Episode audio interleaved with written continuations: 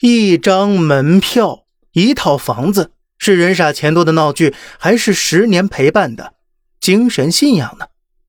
很多人可能都会有个疑问呢：为什么流量明星大行其道，德艺双馨的艺术家们却无奈退场呢？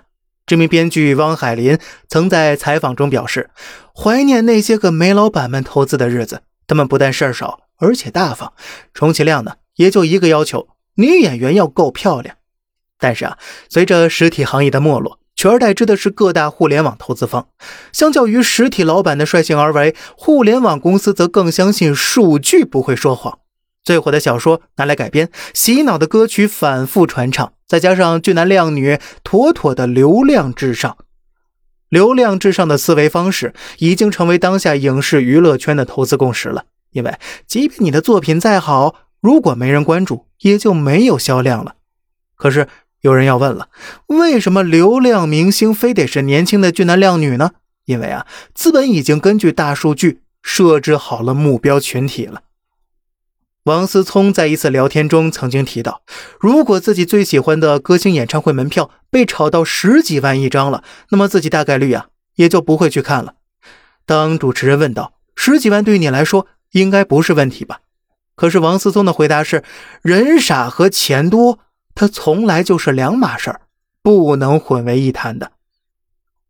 也就是说呀，值得资本用流量去大力推广的明星，他们的粉丝画像啊，不一定是最有钱的，但一定是最盲目、最傻的那群人。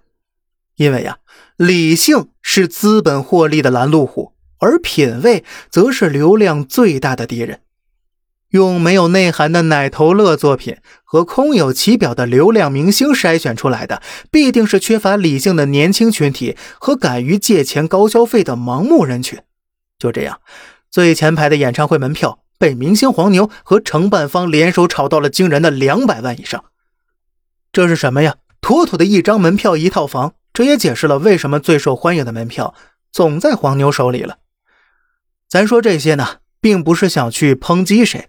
而是想要告诉大家呀，如果被资本包装出的所谓十年陪伴真的值得靠十年存款去换，那么靠明星推动的流量经济就是妥妥的毒药了，而不是年轻人的所谓精神食粮。最后啊，想说一句话：作为一个人，大家呀，应该为自己的人生构建强大的精神内核，而不是把信仰寄托在那个明星身上。